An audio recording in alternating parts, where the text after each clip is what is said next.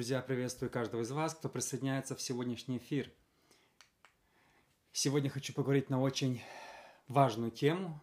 В христианстве есть ли последствия за наши грехи и как мы можем избавиться от этих последствий. Очень важная, игнорируемая тема сегодня. И я верю, что сегодня вы получите большое вдохновение, мы получим, знаете, я верю, что Слово Божье способно менять людей. Чем больше Слова Божьего в Библии, в проповеди, тем проповедь эффективнее. Чаще мы хотим слышать какие-то истории, какие-то, вы знаете, а, а, просто рассказы. Я верю, чем больше Библии, чем больше Слова Божьего в проповеди, тем проповедь эффективнее, потому что а, Слово Божье способно менять наше мышление. Слово Божье, оно как обоюдоострый меч, оно эффективно. И самое важное, самое важное, я считаю, что программы, которые я делаю на протяжении недели, вот это воскресенье, прямой эфир, он самый важный. Почему? Потому что больше всего я говорю, именно цитирую я э, Слово Божье. Оно эффективно, оно очень важно.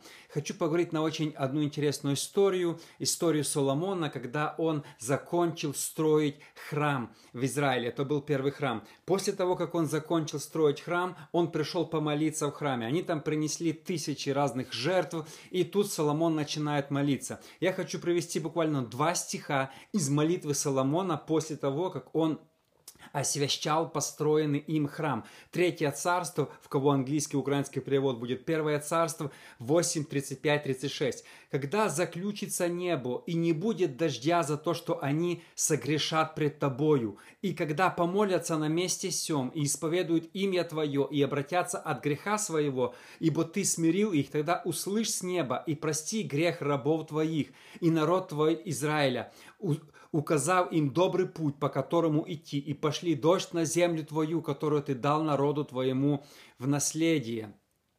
Э, в дальше он перечисляет разные грехи, если люди сделают и помолятся, прости их.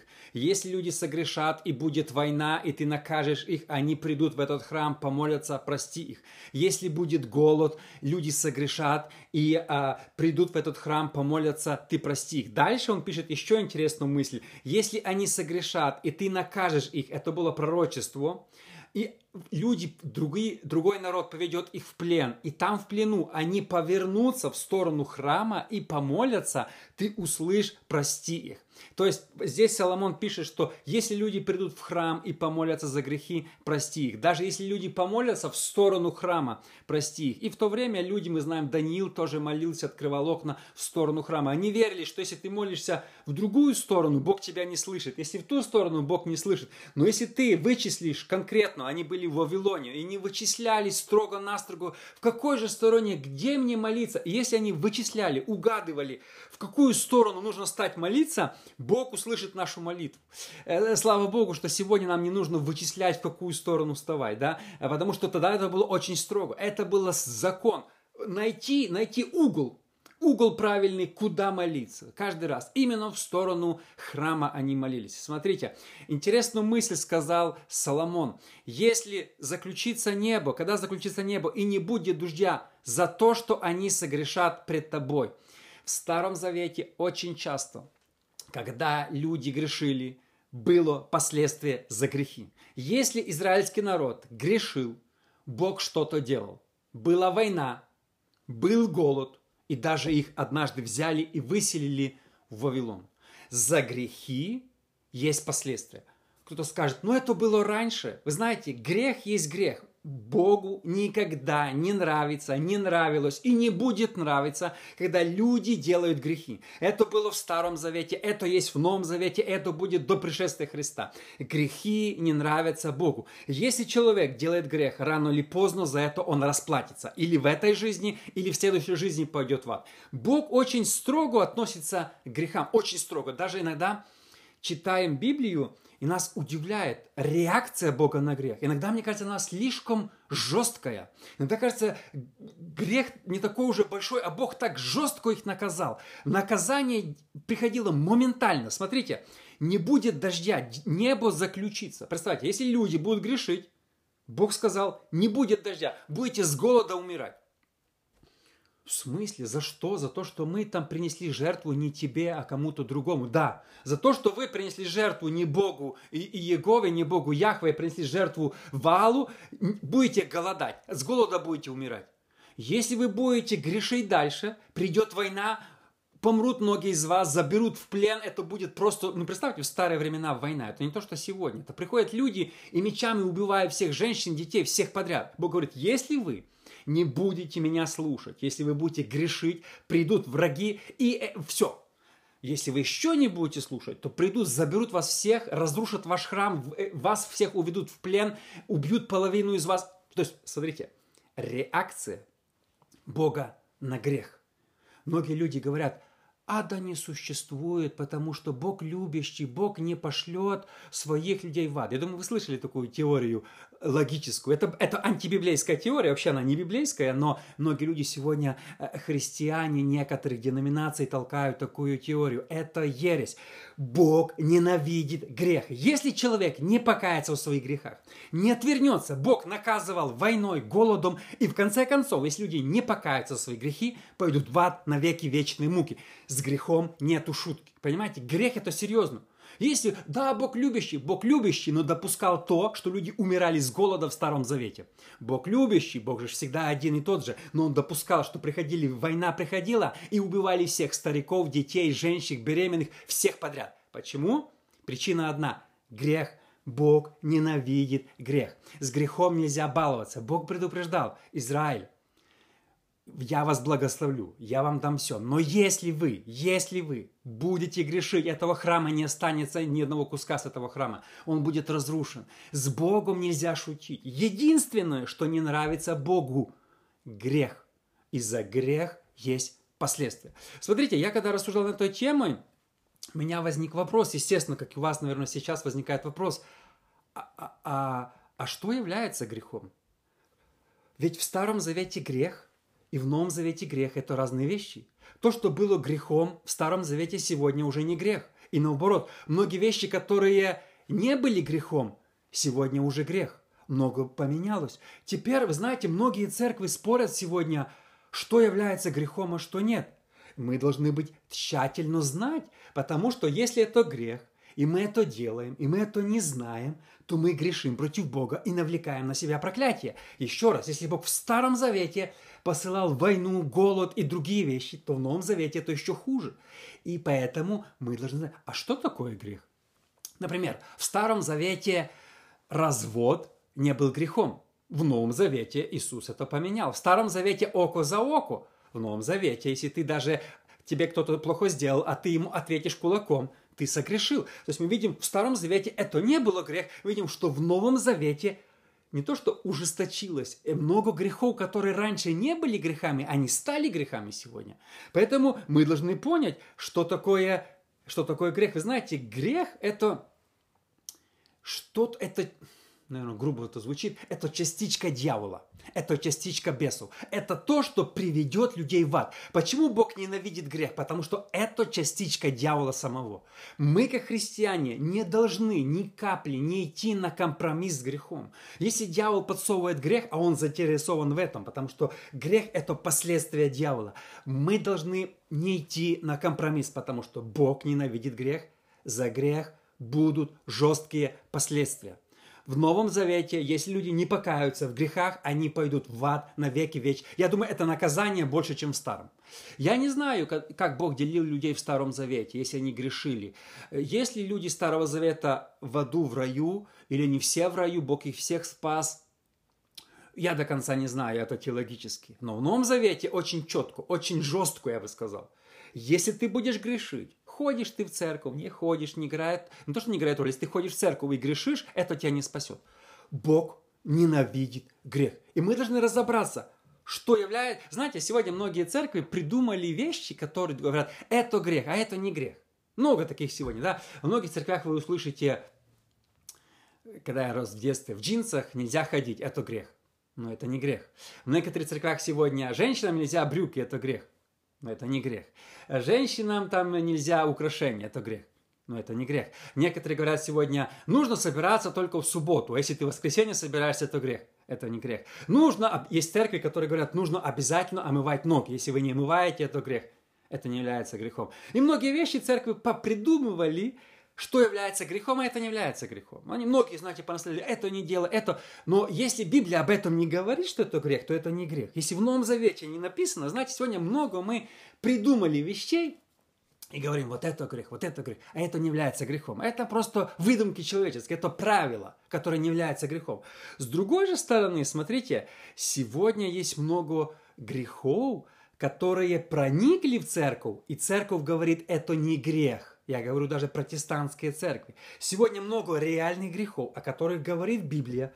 Они, люди грешат, христиане грешат, а в церкви говорят, это не грех, это нормально, можете делать, Бог не будет гневаться за эти вещи. Вы что, Бог, это не грех. А Библия строго говорит, что это грех. И это очень опасно. Сегодня в Америке вы можете встретить на методистской, лютеранской, конгрегациональной, епископальной церкви радужный флаг. Почему? Они сегодня заявляют, это не грех, это не грех. Вы можете это делать. Живите как хотите. Сегодня методисты хотят венчать вот этих всех. Э, англиканская церковь идет на компромисс. Э, лютеране давным-давно, ну не знаю все, но есть многие синоды, их не там несколько синодов, но многие синоды уже Пожалуйста, это не грех. Э, это... Сегодня многие церкви уже говорят, аборт это не грех. Многие говорят, сейчас половина, может, слушателей со мной не согласны и, и, и отпишутся от меня, но я считаю, и считаю, это нужно сказать, сегодня многие церкви считают, что алкоголь – это не грех, а я считаю, это грех. Многие говорят, курение. Я читал одного пастора в Калифорнии, и он говорит, что марихуана не грех. Они в церкви сидят и марихуану курят. Он делает такие вечера, где они приходят, расслабляются и марихуану курят. Это грех. Если церковь считает, что это не грех, это не означает, что это не грех. Если вы в своей церкви ходите, там говорят, алкоголь, вы напиваться, это нормально, это не грех. Это грех. Библия так говорит. Если вы считаете курение, это не грех, это грех. Знаете, сегодня много грехов проникло в церковь, а в церкви сидят и рассказывают, давайте флаг повесим, это же не грех, Бог любовь. Они, знаете, манипулируют Бог любовь. Бог любовь. Ну, одни манипулируют. Бог любовь не пошлет людей в ад. Бог любовь, Он любит все пары. И такие, и такие, и всякие. Бог любовь, ты можешь спать с кем подряд. Бог любовь, ты можешь делать аборт, и главное, чтобы тебе было хорошо. My body, my choice. Бог любовь, вы что? Бог любовь. Бог любовь, Бог даже строгий судья. Если ты будешь делать эти грехи, придет не только проклятие, это одно, это первый шаг. Проклятие – это полбеды. Если пришел голод, это полбеды. Если была война, это полбеды. Но за грехи Бог отправит людей, которые не покаялись в грехах, в ад, на веки, вечные муки и точка. И там нету покаяния. Сегодня же мы вообще такая любовь у некоторых людей. Они говорят, что ад не вечен, временный. Есть теория, что ад все будет там тысячу лет, а потом Бог всех помилует. Бог же любовь. Мы все время, Бог любовь. Мы должны уже знаете, это одна сторона Бога. Мы в конце концов должны маятник перевернуть в другую сторону и говорить, что если ты будешь грешить, жить грешной жизнью однажды, знаете, Израиль грешил, Бог терпит. Израиль год грешит, два, три, пять. Потом Бог говорит, хватит. И приходит такая война, что мало не покажется. Они каются перед Богом, Бог прощает, война уходит, они снова грешат, Бог терпит год, два, три. И посылает такой голод, что с голоду все умирают. Не знаю, что делать. Такой голод, что они просто там все, все подряд. Знаете, иногда часы Божьи, они, они знаете, они останавливают. Бог говорит, все, хватит, хватит грешить, все, все, это, это уже конец моего терпения. Это уже дальше никуда не годится. За эти грехи будет наказание. Вы знаете, когда сегодня э, во многих церквях вешают радужные флаги, как Бог на это смотрит? Представьте себе, Его церковь, святая, которую Иисус искупил. В Библии про это написано много раз. А они вероломно вешают флаги, раздражая Бога. Будет ли суд за это все? Накажет ли Бог за это все? Когда в церкви другие грехи покрывают и говорят, это нормально сегодня. Сегодня, знаете, много пасторов, к сожалению, и, и я постоянно об этом говорю и буду говорить, они ведут церковь, в это время имеют любовницу, секретаршу и скрывают это. Они думают, что они, знаете, я иногда думаю про таких людей, которые пять лет. Вот недавно был один апологет в Америке, умер, да, а потом оказалось, что он жил больше десяти лет с любовницами. Я иногда думаю, и была ли, ли у них вообще совесть? Как, как вообще человек может служить в церкви, выходить в святое святых? Раньше, говорят, когда священник входил в святое святых, ему веревочку привязывали к ноге. Потому что если у него был какой маленький грех, он мог там умереть в святом святых, его вытягивали за ногу оттуда. Сегодня же у нас разгильдяйство. Он встает на проповедь, а в это время у него есть любовница. Мне один недавно прислал видео пару дней назад, говорит, пророк, про... и пророчество снимает в Писянской церкви, старый мужик, лет 60. Пророчество говорит, а человек живет в блуде. Но это вообще в голову не умещается, куда мы докатились. В Старом Завете, если бы ты зашел во святое святых, с грехом тебя бы вынесли и похоронили. Вспомните, когда Анания и Сапфира просто явились в присутствие Петра и обманули на секунду – понесли ногами вперед и похоронили. Знаете, грех – это серьезные вещи, он имеет последствия. И знаете, сегодня, к сожалению, наша церковь, в нашей церкви становится лояльной грехам. Когда вы слышали последний раз проповедь, похожую на эту, когда кто-то говорил, люди, не грешите, пойдете в ад. Это самое важное послание, которое есть. Освящение. Э, недавно прочитал одну историю, которая меня тоже встрепенула в одной церкви была одна женщина, а, а, и она была замужем за другой женщиной. И она ходила в церковь, служила в воскресной школе три года. Служила это. И потом она решила принять водное крещение. И как-то перед крещением они узнали, что она замужем за другой женщиной. Ну и пастор говорит, что э, ну, мы не можем тебе дать крещение. Э, это, это большая, одна из самых больших церквей в Америке, наверное, самая большая церковь в Америке. Она такая, в смысле? Знаете, что она сказала? Я интервью просто читал ее. Она говорит, что я за три года ни разу не слышала, что это нельзя. Она была удивлена. Представьте себе, человек три года ходит в церковь и не знал. Она искренне, я ей верю, говорит, я не знала, она думала, что это нормально. Представляете, что в церкви давным-давно уже проповедуют про печеньки, про дружбу, про там всякое там такое. Бог хочет тебе bless, bless, bless. Не смотри на грехи, Бог, у тебя будущее. Бог хочет твою судьбу благословить, тебе дать супруга хорошего, денег тебе дать пару мешков. Бог тебе все хочет дать. Но в церкви не говорили о том, что если ты будешь жить в таком грехе, ты не спасенный, ты идешь в ад. Она такая, в смысле? Говорит, так я, же не, я бы не ходила, три года бы не тратила, нашла бы другую церковь, где это можно, что вы меня здесь голову не морочите, понимаете? О чем это говорит? Что в церквях никто ни о чем не говорит сегодня и не говорит, что за наши поступки, если Бог в Старом Завете так строго наказывал, но представьте себе, вот на секундочку, вы находитесь сейчас в Иерусалиме, две, три тысячи лет назад – во время Езекии и город окружили. Халдеи, в городе голод, а люди, ну это вообще был каннибализм, убивают людей, и вы такие, о, это Божья кара была за грехи. Когда Бог наказывал, шуточек не было. Когда Бог, когда, знаете, терпение заканчивалось, шуточек не было. Это было очень серьезно. Это, это, это просто серьезно, когда Бог наказ. И смотрите, Соломон это знал. Он говорит, если люди согрешат, то будет голод. Если люди согрешат, будет война. Если люди согрешат, будет плен. И он дал пророчество о плене. Он не знал, что будет через него, через сколько, несколько сотен лет будет плен. Он не знал это, но это было пророчество. Будет плен, если люди согрешат. Смотрите, а, а, я считаю, что сатана заинтересован сегодня максимум, чтобы в церквях не учили о грехах. Потому что грех – это частичка дьявола, это сам дьявол. Если его разоблачат, поэтому он сегодня посылает учение, о грехе нельзя учить. Я слышал, как многие пастора смеются, о, о грехах не нужно учить сегодня, вообще ничего говорить, ничего, это все, давайте. И дьявол радуется, это праздник у него. Дьявол замаскировался. Э, э, есть такая программа в Америке «Босс под прикрытием». Он сидит под прикрытием церкви, э, делает, что хочет, а в церквях ничего не говорят против него, в церквях хвалят и флаги вешают и, и аборты нормально, и блуд уже нормально в многих церквях одобряют, и, и, и прелюбодеяние нормально, и разводы, все, все нормально, все хорошо, все, все нормально, и дьявол сидит и радуется. Я, я считаю, что дьявол, я думаю, что никогда еще в истории церкви не было такого состояния, как сейчас, чтобы э, грех так сильно проник в церковь, чтобы про грех не говорили вообще никто. Вот возьмите мега-церкви большие, там только вдохновение. Вдохновение это хорошо, я за, я не критикую никого. Я просто говорю, что одна крайность, одна часть Бога, одна, одна половинка.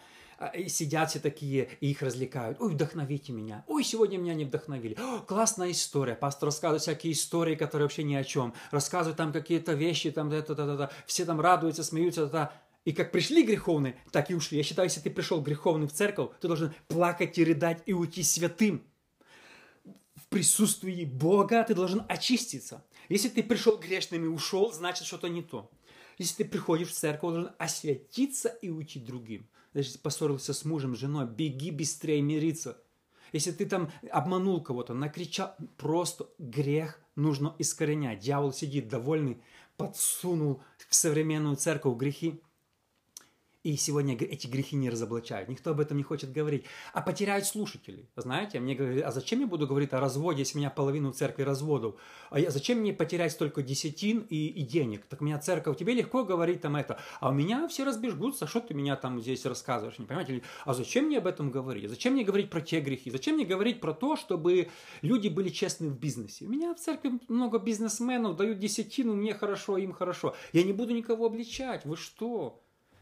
Кто-то сказал, если бы Иисус проповедовал то, что сегодня проповедуют во многих церквях, его бы не распяли, его бы не выгнали синагоги. Если бы Иоанн Креститель проповедовал то, что сегодня проповедуют во многих церквях, его бы не обезглавили. Он бы жил до, до 90 лет. Но сегодня наши послания, мы думаем, что мы проповедуем Евангелие, а Евангелие – это послание освятиться от греха. Смотрите, когда Иисус начал проповедовать, у него была одна тема. Он рассказывал разные истории, но тема была одна, три с половиной года. Иисус все время говорил на одну тему, об этом говорит Библия. У него было так, как бы, тема одна, но просто разные истории, с разных углов, разные взгляды.